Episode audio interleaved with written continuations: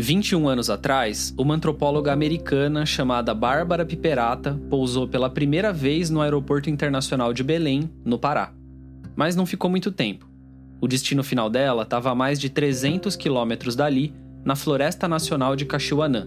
A primeira vez que eu visitei as comunidades foi em 2000. Sim, ela fala português super bem e você já vai entender por quê. As comunidades que ela visitou eram de ribeirinhos que viviam nas margens do rio Caxiuanã.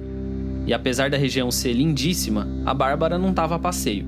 Eu fui a Caxiuanã para entender melhor como a, a mãe, durante a amamentação, como ela consegue calorias suficientes, proteínas suficientes, porque a produção de, de leite materno é, custa muito. Ela dedicou praticamente a vida toda a entender como a comida muda a vida das pessoas. Dois anos depois daquela primeira visita a Cachuanã, a Bárbara voltou para ficar. Foram 21 meses morando com os ribeirinhos. Entre 2002 e 2004, ela acompanhou a pesca, a caça, o trabalho nas roças de mandioca e dividiu milhares de refeições com eles. A intenção era criar uma base de dados com informações sobre as mães lactantes mas além de números frios, ela acabou acumulando relações de amizade. Eu passei muito tempo morando com eles, eu tinha uma, uma amizade forte com algumas dessas famílias e eu queria voltar. Em 2007, ela finalmente conseguiu voltar, mas dessa vez passou só dois meses. Foi o suficiente para matar a saudade e também para perceber que as coisas não estavam exatamente como antes. E foi nesta época que eu notei muitas mudanças na dieta, uh, comparando a dieta em 2007 com a dieta em 2002 e 2003 e 2004, quando eu estava morando com ele. Tinham se passado só três anos, mas eles estavam comendo diferente. Antes, o peixe, que forma a base da alimentação junto com a farinha de mandioca, era quase sempre cozido em água com ervas que eles mesmos plantavam. E quando eu voltei em 2007, ai Deus, eles estavam usando muito mais uh, óleo de soja. O tradicional peixe cozido estava sendo substituído pelo peixe frito. Mas não era só isso. Ela reparou que eles estavam comendo uma outra coisa que não existia ali antes. Eu não sei uh, como vocês chamam em português, mas é este tipo de macarrão seco. A gente chama de miojo. Como é? Miojo. Exato, com estes pacotes de sabor. O pacotinho de tempero era extremamente forte para eles. Tão forte que eles usavam só um pouquinho no preparo do miojo. O resto ia parar no peixe, na caça, na farofa ou no que mais eles estivessem cozinhando. Tava claro para Bárbara que alguma coisa tinha mudado, mas ela ainda não sabia o porquê o ex-metalúrgico Luiz Inácio Lula da Silva é festejado a caminho do Congresso, onde faz o juramento à Constituição e discursa pela primeira vez como presidente da República. De fato, bem naquela época, as coisas estavam mudando no Brasil. O Lula se elegeu com a segurança alimentar no centro da pauta política. Criou um ministério, aumentou o valor real do salário mínimo e fez programas de distribuição de renda e de compras públicas de alimentos. Tudo com o objetivo de acabar com a fome. E conseguiu. O Brasil reduziu o número de pessoas desnutridas em mais de 80%. Com isso, o país cumpriu o objetivo do milênio fixado pela ONU e saiu do mapa da fome mundial. Com dinheiro no bolso, o brasileiro estava comprando comida como nunca. Mas que comida? No coração da Amazônia, a Bárbara estava vendo o impacto da transferência de renda na alimentação dos ribeirinhos. E as pessoas me explicaram um pouco que, claro, com a Bolsa Família, eles estavam usando este dinheiro para modificar a dieta mesmo. E era essa a intenção, né? Que a comida deixasse de ser um problema e finalmente virasse uma solução. Só que isso parecia estar gerando um novo obstáculo, o que os pesquisadores da alimentação chamam de transição nutricional e epidemiológica. É um termo complicado para dizer que a gente estava trocando um problema por outros. De um lado, a gente estava finalmente vencendo a fome e a desnutrição. Do outro, estava vendo a obesidade e as doenças crônicas, como diabetes e hipertensão, se espalharem pelo país. No episódio de hoje, que encerra a nossa quarta temporada, a gente conta uma história sobre como o dinheiro muda a nossa relação com a comida, mas também sobre um papel fundamental da ciência, o de interpretar o que está acontecendo à nossa volta e apontar os melhores caminhos para o futuro. Você está ouvindo o Prato Cheio, o podcast de alimentação do Joio Trigo. E eu sou Vitor Mattioli. Bom, para começar essa conversa, você precisa conhecer uma outra pessoa. Mariana Inglês, meu nome. Eu fiz Ciências Biológicas na Universidade Presbiteriana Mackenzie e desde então eu fui seguindo como bióloga numa área para uma área que chama bioantropologia. Bem resumidamente, essa é uma área que estuda como as sociedades mudam. E para isso não leva em conta só aspectos físicos, químicos e biológicos, mas também procura entender ao máximo como a economia, a cultura e uma série de fatores subjetivos influenciam a nossa vida é uma junção entre as ciências humanas e biológicas que pareceu perfeita para Mariana. Essa interdisciplinaridade toda acabou me encantando. Hoje ela tem 32 anos e está fazendo um doutorado que tem tudo a ver com esse episódio. Mas antes da gente falar dele especificamente, eu queria te contar como ela chegou até aqui. Assim que saiu da faculdade, a Mariana engatou num mestrado. O foco dela, nesse primeiro momento, estava em pessoas que já tinham morrido, ela queria entender melhor quem foram os primeiros habitantes aqui do continente americano. Então eu começo a estudar bioantropologia e, e a humanidade por meio dos estudos do esqueleto humano, lendo ossos. Então o que, que os ossos conseguem dizer sobre quem eram aquelas pessoas, como viveram, como morreram. As incontáveis horas que ela passou analisando aqueles esqueletos deixaram ela muito boa nisso. E ela acabou indo trabalhar na famosa Vala de Perus, uma vala clandestina encontrada num cemitério da zona noroeste de São Paulo, com mais de mil corpos escondidos durante a ditadura militar. Ela passou um bom tempo tentando identificar de quem eram aqueles corpos, mas logo depois, com o mestrado ainda inacabado e a bolsa prestes a vencer, ela precisava encontrar uma outra maneira de se sustentar. Foi aí que surgiu uma oportunidade de trabalhar na região do Rio Xingu, no meio do estado do Pará. Justamente por uma empresa que estava fazendo o levantamento e o resgate de sítios arqueológicos nas regiões que iam ser impactadas pela construção da hidrelétrica, né? A hidrelétrica, no caso, era a polêmica Belo Monte. Ela foi inaugurada em 2016 e inundou 478 quilômetros quadrados de floresta amazônica. Ali, antes do alagamento, a Mariana tentava entender de fato o que ficaria submerso. Não só as espécies animais e vegetais, mas que tipo de história humana a gente ia deixar para sempre debaixo d'água. E esse trabalho, no fundo, ele me impacta e tem tudo a ver com o meu doutorado, no sentido de que eu pude experienciar e me apaixonar não só pela grandeza do bioma amazônico, né, do que é entrar numa floresta, do, dos sons, de ver os bichos, é, do rio, mas também encontrei pessoas maravilhosas, com conhecimentos locais assim únicos. Na nossa conversa, deu para perceber que a Mariana tem muito carinho por essa trajetória. Mas a verdade é que ela estava um pouco cansada de estudar o passado. Ela adorava a bioantropologia e queria continuar na área. Usando também dentro dessa área da bioantropologia, mas olhando para populações vivas, olhando para a gente viva, para a qualidade de vida e, e para as mudanças que têm acontecido, e resolvo voltar para a Amazônia. Na hora de definir o tema do doutorado, a Mariana voltou para o Instituto de Biociências da USP, onde tinha feito o mestrado. Ela sabia que lá tinha um professor paraense, antropólogo também, e que passou boa parte da vida acadêmica estudando populações ribeirinhas do Pará. Bom, o nome desse professor é Rui Murieta. E muitos anos antes ele tinha apresentado o interior do Pará para uma outra pessoa que a gente conhece. A primeira vez que eu visitei as comunidades foi em 2000, com meu colega e amigo grande, Rui Murieta, que é professor na, na USP. Pois é, por intermédio do Rui, a Mariana acabou conhecendo o trabalho da Bárbara Piperata. E aí eu fico pensando, poxa, queria, queria ir nesse lugar, queria saber o que está acontecendo 20 anos depois. É, existem poucos estudos que fazem um acompanhamento assim longitudinal, né? Tanto tempo, o mesmo lugar, as mesmas famílias, então minha vontade parte daí. Hoje, o objetivo da Mariana é refazer uma boa parte da pesquisa da Bárbara e comparar os dados. Na academia, essa estratégia de fazer um acompanhamento de longo prazo é chamada de longitudinal é o oposto da abordagem transversal, que leva em consideração um período mais curto de tempo. E eu perguntei para Bárbara que diferença isso faz nesse caso específico. A maior parte do nosso conhecimento de, de transições nutricionais é a transversal. E tiver dados longitudinal é muito mais poderoso porque você pode identificar causa. Quando os dados da Mariana se juntarem aos dela, vai ser possível entender muito melhor o que de fato está acontecendo em Cachoanã.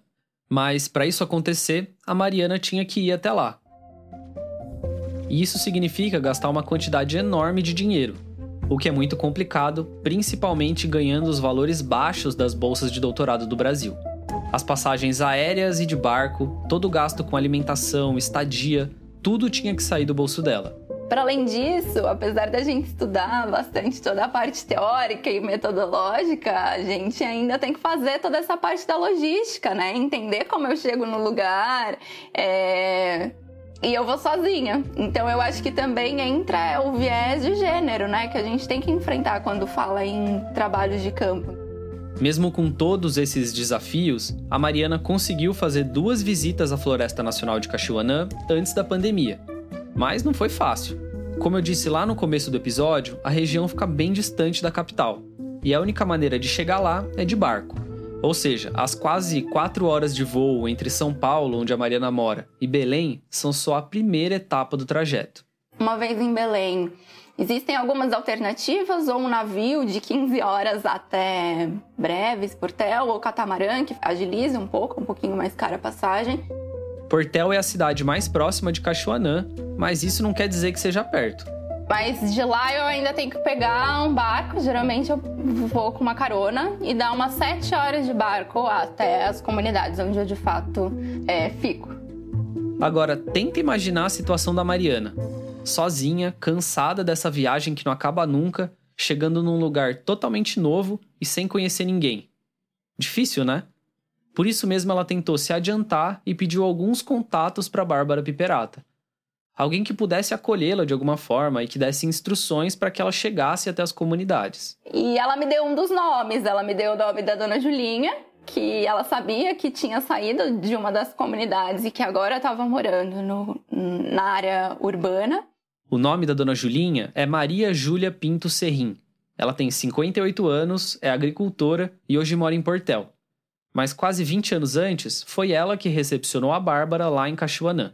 Por muito tempo eu fiquei tentando procurá-la, não sabia muito como, e aí as redes sociais ajudaram, encontrei Dona Julinha no Facebook.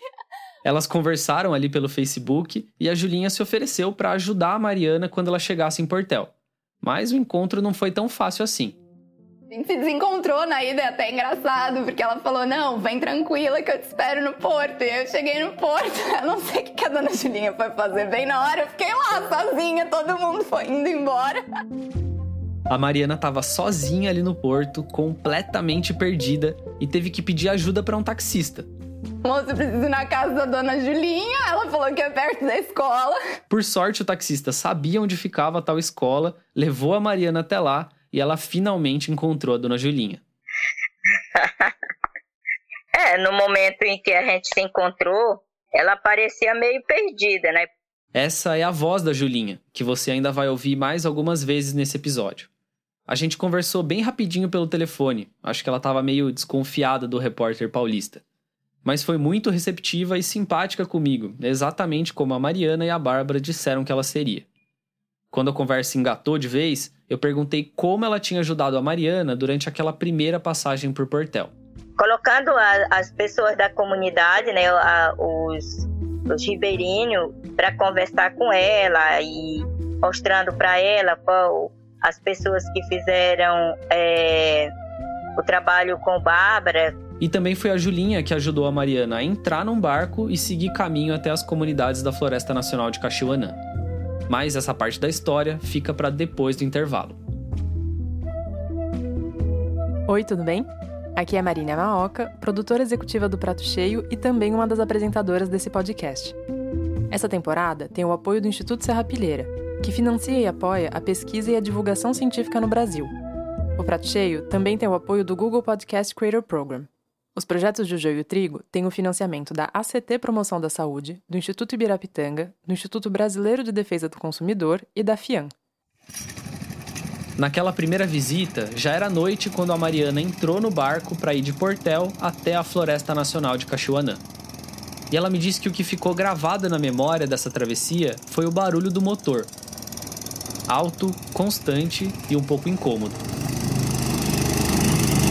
Mas depois de sete horas navegando pela Baía de Cachoanã, os motores finalmente desligaram. Eram quase quatro da manhã quando o barco atracou em uma das comunidades. Então eu não saí do barco, as pessoas foram para suas casas e eu falei: ah, eu vou ficar aqui mesmo dormindo até de manhã. Ela não queria atrapalhar ninguém nem pedir abrigo em uma das casas no meio da madrugada. E aí, quando eu acordei, eu acordei justamente com o nascer do sol, e essa comunidade é privilegiada nesse sentido. Ela fica exatamente em frente à Bahia e exatamente em frente ao nascer do sol, que nasce bem vermelho. Ela só conseguiu pensar em pegar a câmera dentro da mochila e apontar para o horizonte. E nisso eu também vi, eu conseguia ver o perfil do seu Bento, hoje eu sei que era o seu Bento, que estava ali com uma canoa pescando, então eu só via o formato dele, da canoa e do remo. E é claro que essa foto existe. Se você quiser ver, a gente vai publicar lá no Instagram do Joio e também no grupo do Prato Cheio no Telegram. É uma cena que fica bem forte, assim, para mim, seu Bento pescando no, no nascer do, do sol. A Mariana ainda nem tinha descido do barco, mas já sabia que estava no lugar certo. Ao todo, ela visitou quatro comunidades. E é claro que existem diferenças entre elas, mas a Mariana me ajudou a entender mais ou menos qual é a estrutura básica. As comunidades são pequenas, a maior delas tem só 12 famílias. As casas são bem simples, geralmente de madeira, e ficam próximas umas das outras. Até por conta das relações de parentesco entre as famílias, a vida é muito coletiva. E um dos elementos centrais dessa vida comunitária é a comida. Então, os homens saem para pescar juntos, as famílias vão para as roças que muitas vezes são compartilhadas, ou mesmo que sejam roças de determinada família, as famílias se ajudam no processo, tanto do plantio, quanto da colheita, quanto do preparo da própria farinha, tudo isso é bastante coletivo. O peixe, a carne de caça e o açaí sempre tiveram no centro da dieta dessas comunidades. Mas quem está no topo da lista de alimentos mais importantes é a farinha de mandioca porque a farinha é, a gente usa ela em todas as alimentações, até com fruta a gente come, com abacate, com melancia. Essa é a Jussiane Serrim Costa. Hoje ela também mora em Portel, mas nasceu e cresceu em uma das comunidades ribeirinhas lá de Cachuanã. Inclusive, quando não tinha um complemento, a gente inventa qualquer coisa de farinha, o chibé, o bolinho de farinha, o mingau, a farofa. Mas a farinha não é importante só para o consumo próprio. O excedente da produção geralmente é vendido na cidade e gera renda para as comunidades. Outros alimentos que eles produzem, como peixes, feijão e algumas frutas e legumes, também são vendidos, mas não têm o mesmo impacto da farinha. Essa renda é muito importante, mas não é a principal. Segundo a Mariana, a maior parte das pessoas ali depende de programas de transferência de renda, especialmente o Bolsa Família. Como praticamente não existe comércio nas comunidades, as coisas são compartilhadas ou trocadas entre as famílias, o dinheiro acaba sendo gasto em pequenas melhorias nas casas ou em alimentos diferentes que precisam ser comprados na cidade. Como sardinha, conserva, macarrão instantâneo, mortadela, bolacha recheada, leite longa-vida, suco em pó. Nada disso fazia parte da dieta 20 anos atrás, quando a Bárbara Piperata fez aquela primeira visita.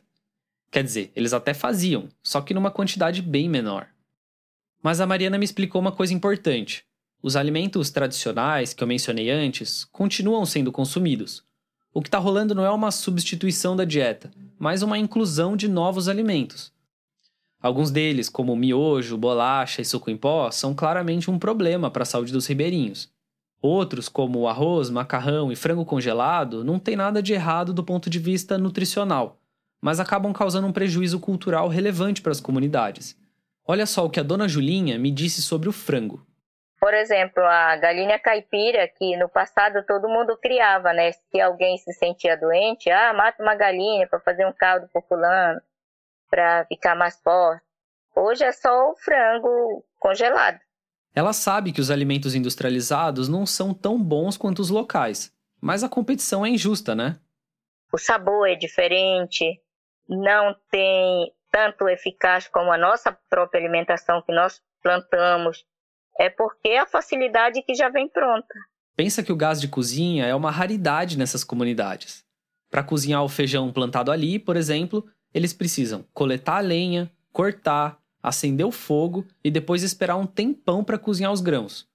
O miojo é absurdamente mais fácil e mais rápido de preparar, sem contar que as crianças gostam do sabor diferente. No fim das contas, o acesso ao dinheiro do Bolsa Família fez com que esses alimentos chegassem com mais força nas comunidades. E a possibilidade de comprar uma variedade maior de produtos também acabou afastando os ribeirinhos de atividades tradicionais. E o Bolsa Família, em certos momentos, ele ajudou, em outros não, porque a maioria fica aí esperando pelo tempo determinado de a receber o recurso. Aí eles foram se desligando de plantar cana-de-açúcar para adoçar o café, não plantaram mais o próprio café para tomar, não fizeram mais roçado de feijão, nem melancia, nem pepino, e aí isso não quer dizer, de forma alguma, que o Bolsa Família foi ruim para as comunidades de Cachuanã.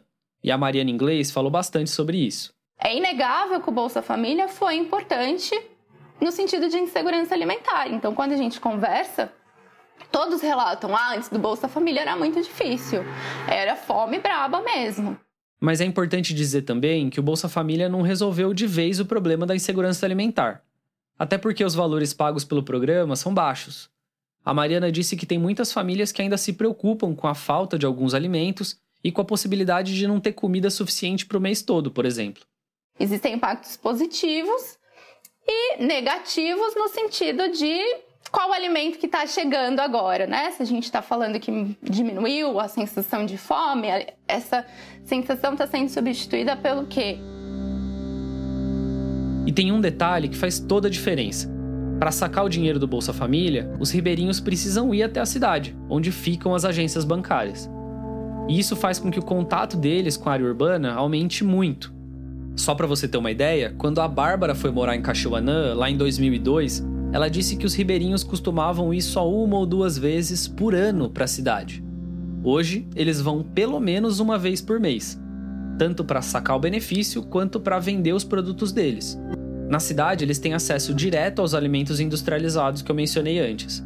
Aliás, eles são os mais escolhidos porque geralmente têm conservantes e prazos de validade mais longos, o que é perfeito para as comunidades que não têm geladeiras ligadas 24 horas por dia. Resumindo, o dinheiro na mão é só um dos elementos dessa equação complicada. Eu vou te contar um outro. Lembra que eu falei que uma parte do dinheiro é gasta com pequenas melhorias nas casas? Então, de acordo com a Mariana, as mudanças já são bem perceptíveis. Muitas das casas já conseguem colocar é, um revestimento no piso, é, já tem eletrodomésticos, a energia elétrica hoje em dia, na maior parte das comunidades, eles conseguem garantir algumas horas de gerador, que geralmente é durante a noite, os primeiros horários da noite. Todas as casas também já têm pelo menos um celular e acesso à internet durante algumas horas do dia. E isso é ótimo, claro. Ninguém aqui quer condenar os ribeirinhos a viverem isolados do mundo, sem acesso a facilidades e a tecnologia. Mas o quanto impacta, por exemplo, assistir as novelas da Globo e ter outras referências do que eles deveriam querer? Novelas, publicidade, redes sociais. O tradicional peixe com farinha acaba parecendo um antiquado, principalmente para os mais jovens.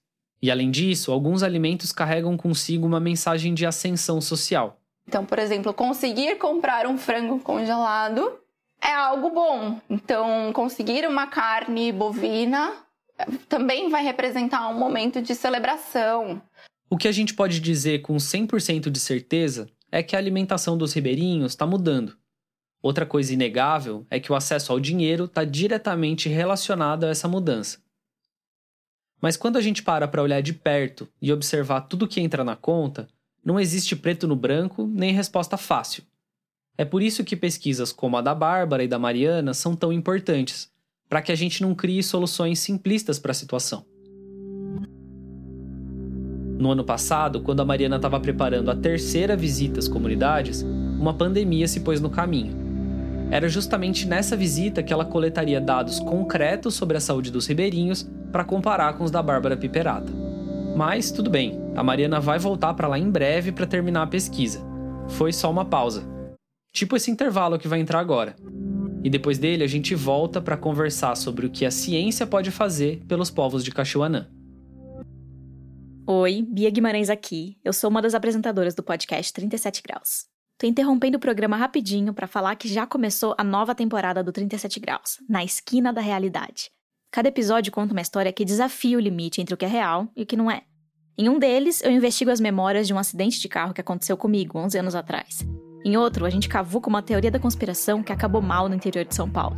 Tem também a história de um telescópio no meio de um vale silencioso para desvendar um grande mistério do universo e de um dia em que a realidade virou do avesso de uma hora para outra. Porque se você joga uma pedra para cima, ela cai.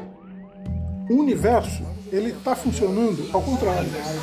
Realmente aconteceu. Não. Tu jura de pé junto que aquilo aconteceu. As pessoas não sabem o que fazer, a gente não está preparado. Então veio um negócio que não dá para explicar direito. Foi aqui. E eu não sei se eu superei isso até hoje. Escute o 37 Graus no seu aplicativo para podcast favorito. Tem chance de ser muita coisa esquisita. Quando a pandemia chegou, a Mariana estava nos Estados Unidos fazendo um intercâmbio na Universidade da Bárbara Piperata. Ela foi aprender as técnicas que a Bárbara tinha usado lá no começo dos anos 2000. Que tipo de questionário ela tinha aplicado, como tinha tomado as medidas dos corpos dos ribeirinhos, como tinha processado os dados, enfim. A ideia era reproduzir tudo da maneira mais parecida possível para garantir que as pesquisas se conversassem. A Mariana queria sair de lá direto para Caxiuanã, mas infelizmente não rolou. E a ideia de voltar ao Brasil ir direto para campo, ficar durante uns três, quatro meses junto às comunidades, ela foi adiada. Se tudo der certo, ela volta ainda esse ano para as comunidades. Só está esperando que ela e boa parte dos ribeirinhos estejam devidamente vacinados. Essa deve ser a última e mais longa visita de todo o processo de pesquisa.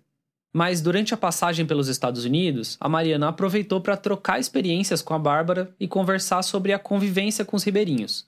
E ela me mostrou várias fotos da visita que ela, ela fez das comunidades em, recentemente, nos últimos dois, três anos. E as pessoas parecem muito diferentes. Ela ficou assustada com as fotos, porque nunca tinha visto tantos ribeirinhos com sobrepeso. Quando eu estava nas comunidades, os homens foram fortes e mais magro.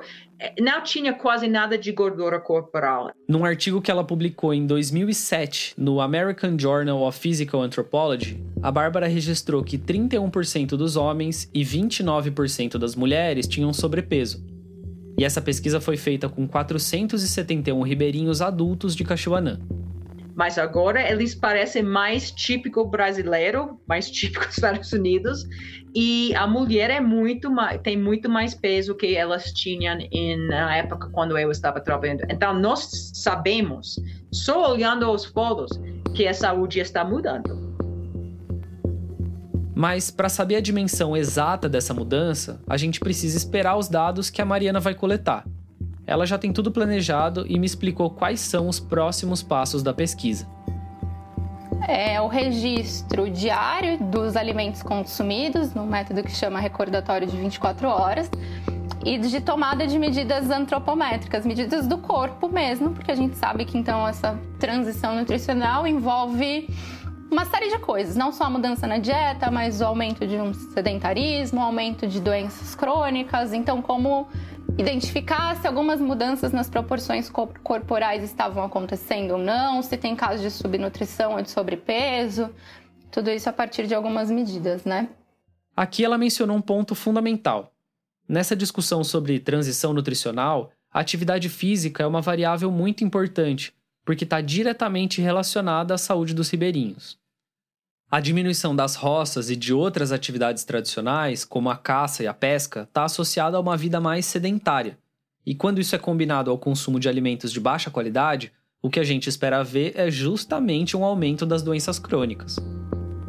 A Mariana deu um exemplo interessante sobre como isso acontece lá em Cachuanã. Na época que a professora Bárbara ia às comunidades, a maior parte deles é, tinha que pescar remando. Hoje em dia, é, boa parte não faz, não produz o próprio casco e não depende do remo. A gente usa principalmente as rabetas que são motorizadas. Ou seja, o hábito de pescar usando o barco se mantém. Só que, obviamente, o esforço físico de remar é diferente do esforço que você precisa fazer usando um motor. De novo, ninguém aqui quer forçar os ribeirinhos a remarem para sempre, beleza? Mas acho que deu para entender como tudo está relacionado, né? O dinheiro que mata a fome é o mesmo que compra alimentos de baixa qualidade e substitui atividades saudáveis. Chega a ser paradoxal, né? É quase um beco sem saída. E é exatamente esse um dos problemas centrais dos programas de transferência de renda.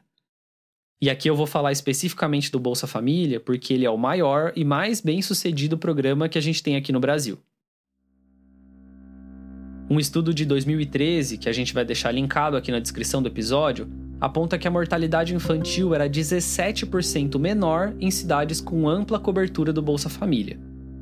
Uma outra pesquisa, feita com 15 mil crianças, mostrou que elas tinham 26% mais chances de ter o peso e a altura adequados para a idade quando participavam do programa. Ao mesmo tempo, o número de pessoas obesas no Brasil mais que dobrou entre 2003 e 2019. De acordo com a Pesquisa Nacional de Saúde do IBGE, nesse período ele saltou de 12,2% para 26,6%. E é importante dizer que esse aumento não foi causado exclusivamente pelo Bolsa Família, claro. O fenômeno é complexo e tem diversas causas. Mesmo antes da criação do programa, os índices de obesidade já vinham aumentando por aqui. Mas, ao que tudo indica, o acesso à renda contribuiu nesse processo. Todos os artigos científicos que a gente leu são unânimes em um ponto: só redistribuir renda não é suficiente. E a Mariana resumiu muito bem essa ideia.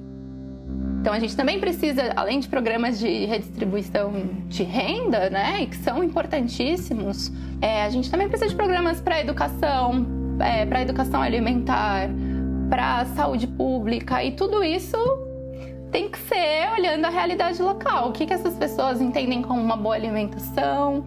Quais são os recursos disponíveis ali? O que, que eles desejam, né? E muitas vezes o que acontece é exatamente o oposto disso. Por exemplo, para que uma família receba o Bolsa Família, os filhos precisam estar tá matriculados na escola. Essa é uma das principais contrapartidas que o programa pede. De novo, é ótimo que exista esse incentivo, mas ele nem sempre funciona. Na Floresta Nacional de Cachuanã, por exemplo, as escolas infelizmente não são boas. Às vezes falta vaga, às vezes falta professor, e isso obriga as famílias ou a mudar para a cidade, onde tem escolas melhores, ou a mandar os filhos sozinhos para a cidade. Foi exatamente por isso que tanto a Julinha quanto a Jussiane acabaram deixando as comunidades onde moravam. Bom, a questão de eu mudar para Portel foi por causa da escola, da educação dos meus filhos, que tinha escola lá, mas não tinha professor. Então eu resolvi mudar para a cidade para eles estudarem. Essa era a Jussiane. E as escolas da região ainda têm aquele problema que a Mariana mencionou. Elas não levam em consideração a realidade das crianças e adolescentes ribeirinhos. Quando eu conversei com a Bárbara Piperata, ela falou bastante sobre essa situação e os problemas que ela acaba gerando. Por exemplo, quando as crianças vão para a cidade e deixam de ter um contato mais próximo com os familiares, muito conhecimento acaba se perdendo. A gente não pode esquecer que nessas comunidades, as técnicas e os conhecimentos tradicionais são passados de geração em geração. É uma vida dedicada de, de conhecer o meio ambiente, um, um jeito para ter sucesso em pescar, sucesso em caçar. Você não entra na mata e, e, encontra coisas e você vai comer.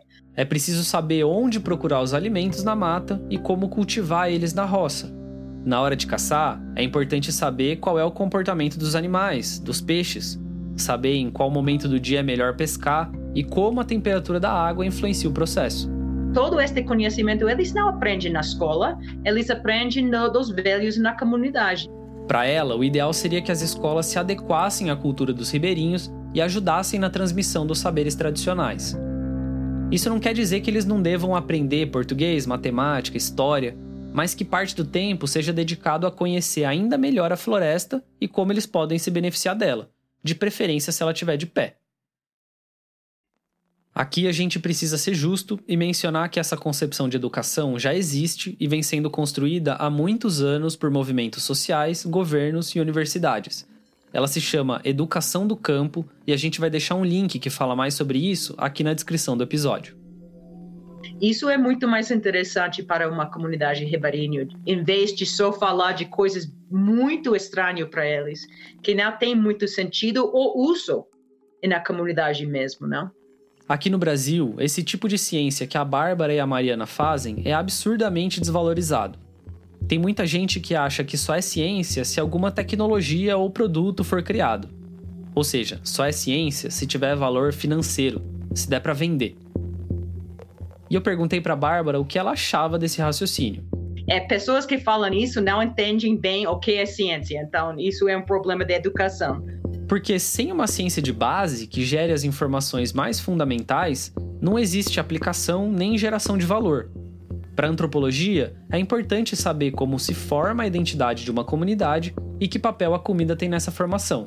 Mas não só isso. Então, nós, é importante para nós entender os padrões de comida, como eles mudam, os motivos dessas uh, uh, mudanças que nós estamos observando e também pensar no impacto que essas mudanças têm em todo mundo na, na, na Terra, mas também nas pessoas.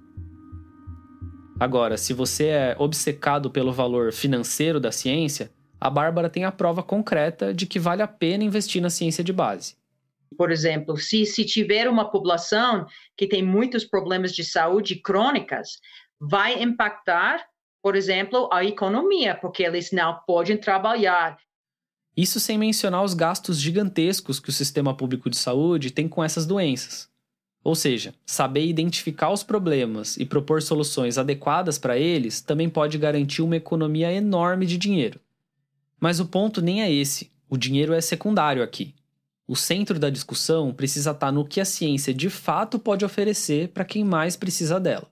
Então, acho que entender todos esses aspectos que são múltiplos e específicos do contexto ribeirinho, na verdade, o meu objetivo é entendê-los, registrá-los, para que um dia esse tipo de registro ele sirva como base para o desenvolvimento de políticas públicas específicas para essas populações. E é exatamente isso que os ribeirinhos de Cachoanã querem. Aqui nós precisamos mais é de políticas públicas.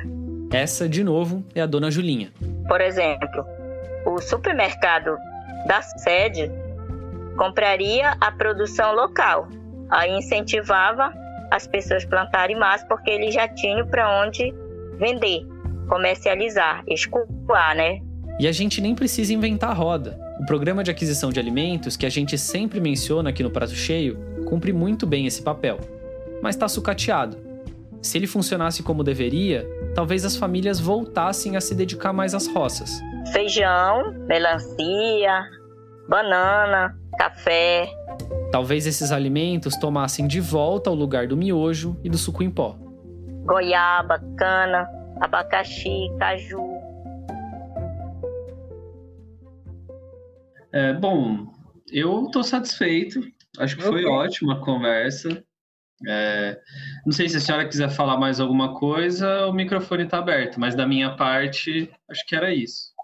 A, a única coisa que eu vou falar é as pessoas nessas comunidades mudaram minha vida. Eu aprendi mais que português morando com eles. Eu aprendi um outro tipo de amizade. Eles me cuidaram muito bem. Essas pessoas são fortes, são inteligentes, trabalham muito uh, e, e merecem mais que eles têm. Merecem muito mais. A pesquisa, o roteiro e a narração desse episódio foram feitos por mim, Vitor Mattioli. A produção executiva da temporada é da Marina Yamaoka.